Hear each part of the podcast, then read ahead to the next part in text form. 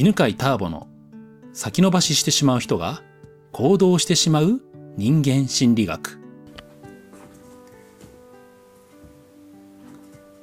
はいこんにちは、えー今日もね八ヶ岳でズームで収録をしております、えー相談は前回と同じくティアラですね。こんにちは。こんにちは。よろしくお願いします。はい。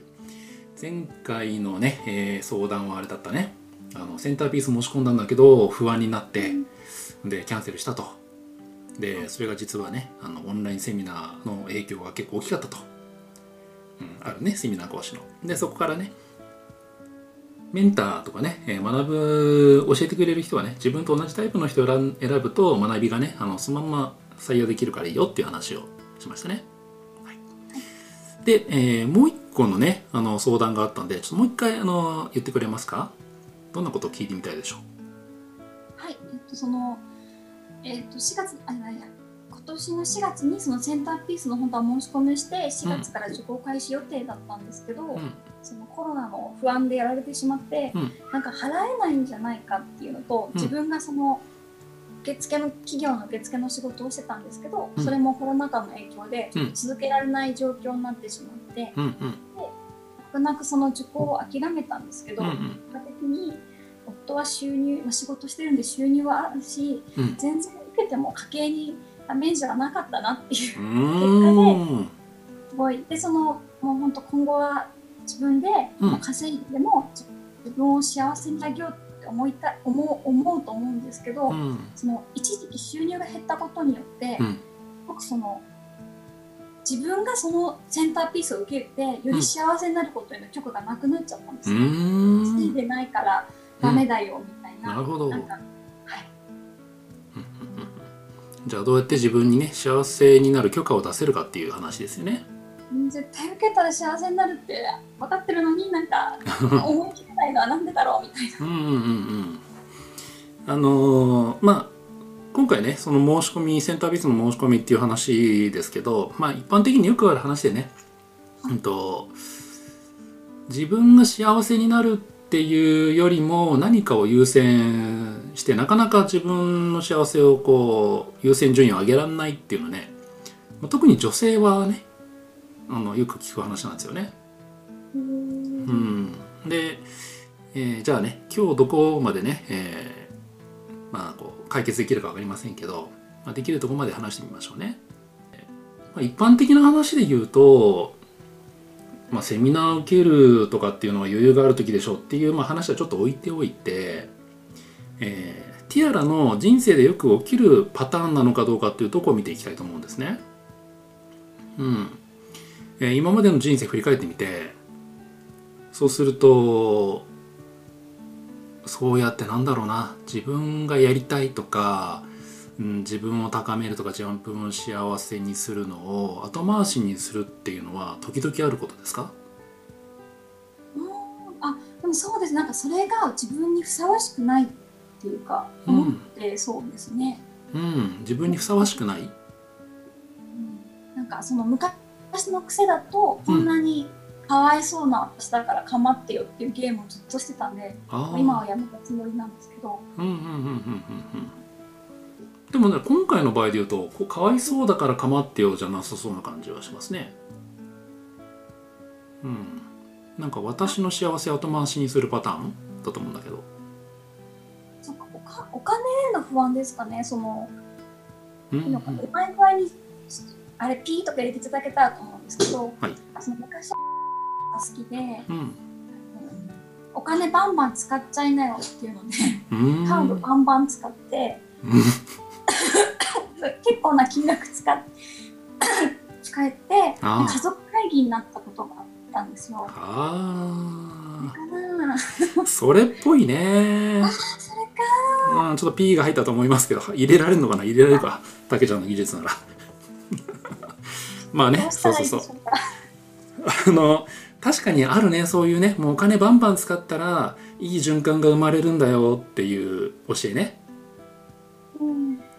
うん、それで結果家族が ね問題に家族会議になったと。はい。多分ねそれティアラだけじゃなくてね、うん、結構いるんじゃないかなと思うんですよ。その話きよく聞くもん。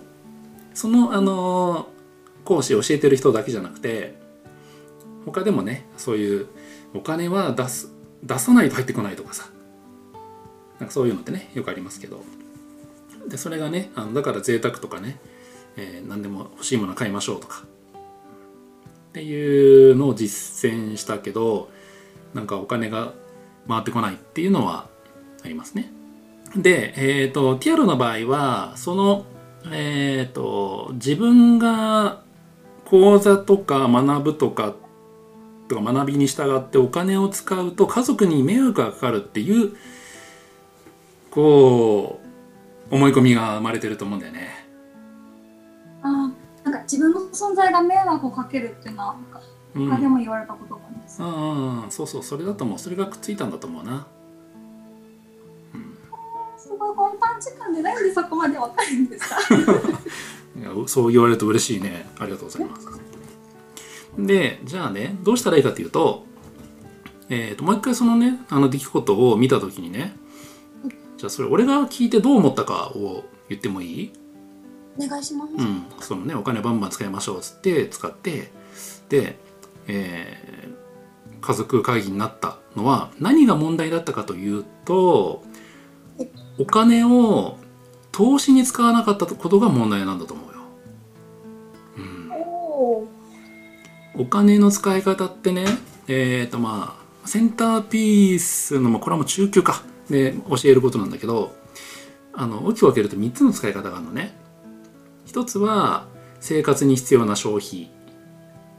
もう家賃とかさ食費とかさ服とかね消費ね、まあ、これは、まあ、削れる範囲が決まってるわけ。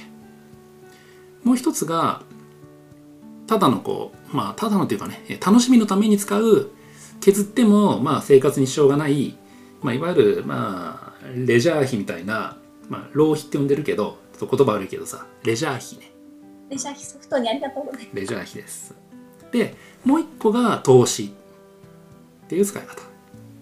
投資というのは学ぶことによって未来が豊かになる。心が豊かになったりとか、まあ、経済的に豊かになるような学びのためのお金の使い方が投資ね、うん、でこれよくあるんだけどお金にブロックがある人ってねお金を使うことが悪って思ってしまうことがあるのね、うん、で、えー、と例えば家が倒産したとか親が借金をして家族がバラバラになったとかっていうふうにするともうお金を使うこと自体が悪って思い込んで消費もすごいギリギリにするしもうレジャーのお金も使わないしもう投資なんかもそんなのは使ってらんないって感じで、うん、もうケチケチした節約人生になるんだけどまあそれのちょっとこう柔らかいバージョンだよね経験として。うん、だから使ったお金というのはさカードって、えー自分の欲しいものとか楽しいっていうことにいっぱい使ったと思うんだけどだからレジャー費とかに使ったのかな？ますめっちゃレジャー費。レジャー費だよね。そうそうそうそうそう。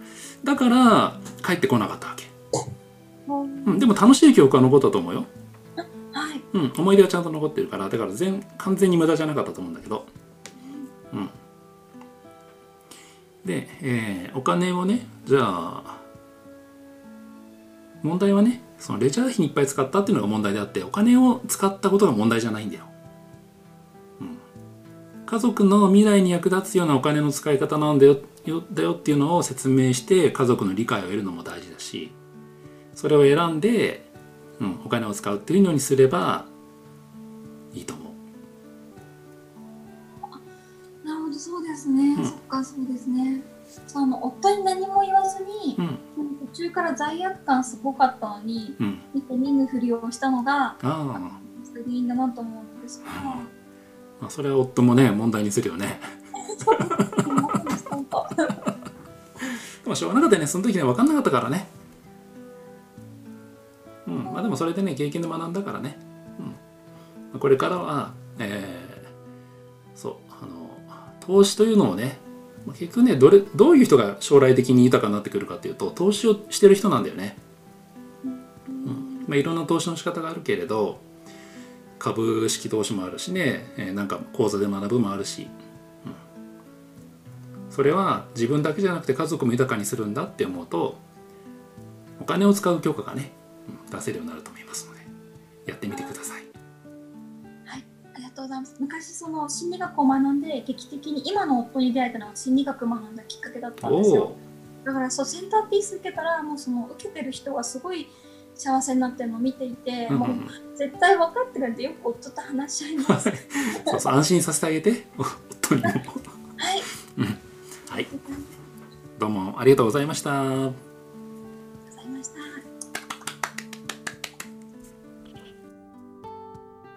この番組は犬飼ターボナビゲーター竹岡由伸でお送りしました。